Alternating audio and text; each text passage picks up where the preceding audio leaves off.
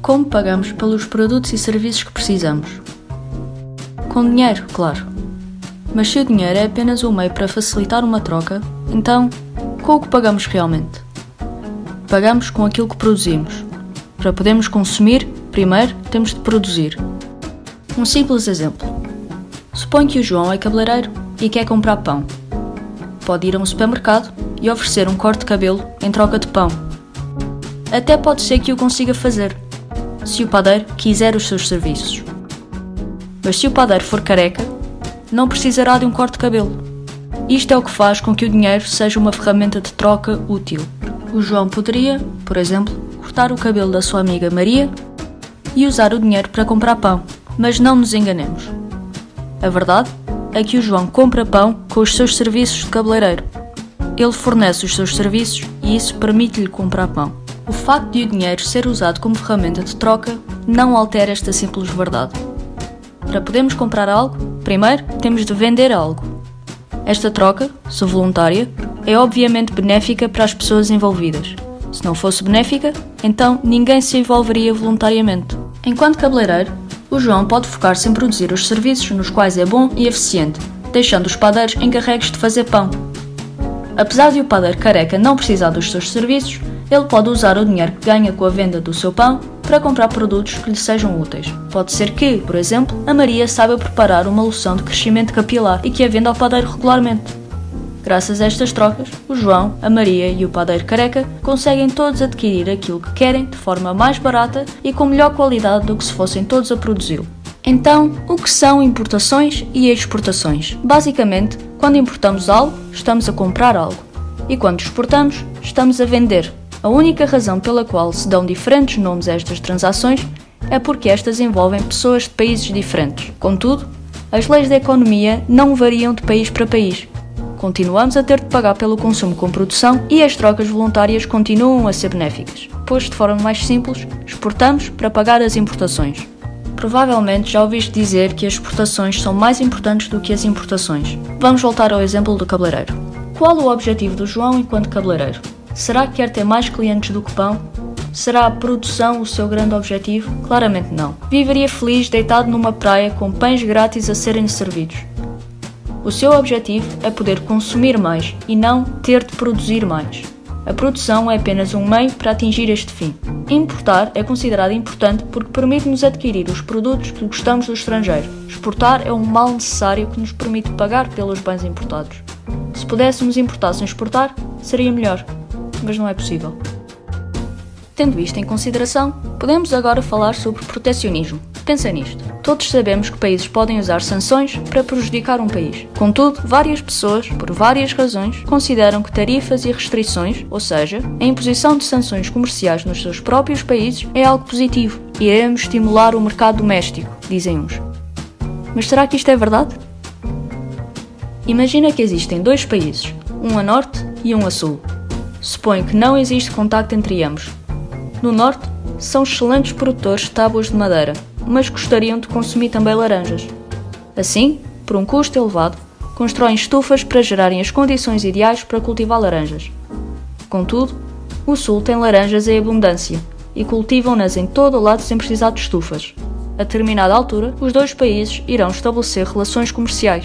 De repente, o país a norte será inundado por laranjas baratas vindas do sul. Estas laranjas, mesmo com o custo de transporte, são mais baratas e mais saborosas do que as laranjas azedas das estufas do norte. Poderás pensar que poder consumir laranjas mais baratas é benéfico para todos. Bom, quase todos. Os produtores de laranja no norte certamente não ficarão satisfeitos. Alguns deles tentarão persuadir o governo a implementar tarifas para proteger a produção doméstica. Alguns dirão que vários dos seus colaboradores ficarão sem emprego Outros dirão que se trata de concorrência desleal, porque no sul há mais sol do que no norte.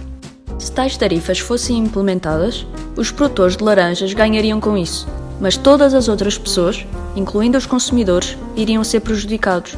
Afinal, a única razão pela qual se importam laranjas do sul é porque é mais rentável cultivá-las lá. Implementar tarifas significa que os consumidores irão estar a subsidiar produtores domésticos pouco eficientes e a gastar mais dinheiro em laranjas. Adicionalmente, o capital humano, ou seja, os colaboradores das empresas produtoras de laranjas, ficará preso nesta atividade ineficiente. impedindo o desenvolvimento de indústrias mais rentáveis que procuram expandir o seu comércio e que precisam de mais trabalhadores. Resumindo, é desperdiçar recursos limitados em produção pouco rentável. Estes recursos poderiam acrescentar valor a ambos os países. Para qualquer indivíduo, cidade, distrito ou país, é uma mais-valia poder não gastar dinheiro a produzir algo, quando tal produto pode ser comprado por um valor mais baixo. Sim, se não houver tarifas, o produtor ineficiente terá de enfrentar dificuldades, provavelmente tendo de fechar o seu negócio ou de reestruturá-lo. Mas o mesmo pode acontecer numa escala mais pequena. Um produtor mais eficiente poderá surgir na sua cidade, sendo o produtor menos eficiente derrotado pela concorrência. Mas que empresário, no seu perfeito juízo, se interessa se foi derrotado por um competidor nacional ou estrangeiro? Nenhum. Os clientes também não se interessam, apenas querem poder adquirir produtos melhores e mais baratos. Assim, o seu nível de vida irá aumentar, visto que terão mais poder de compra.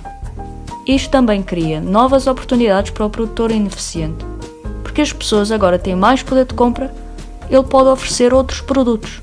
Resumidamente, a importação poderá eliminar algumas oportunidades, mas também poderá criar outras novas. Assim, o livre comércio aumenta a riqueza de todos envolvidos na transação.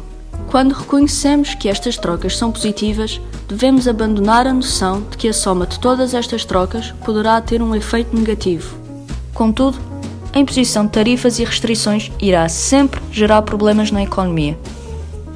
Em contrapartida, a participação no mercado internacional aumenta o nosso nível de vida.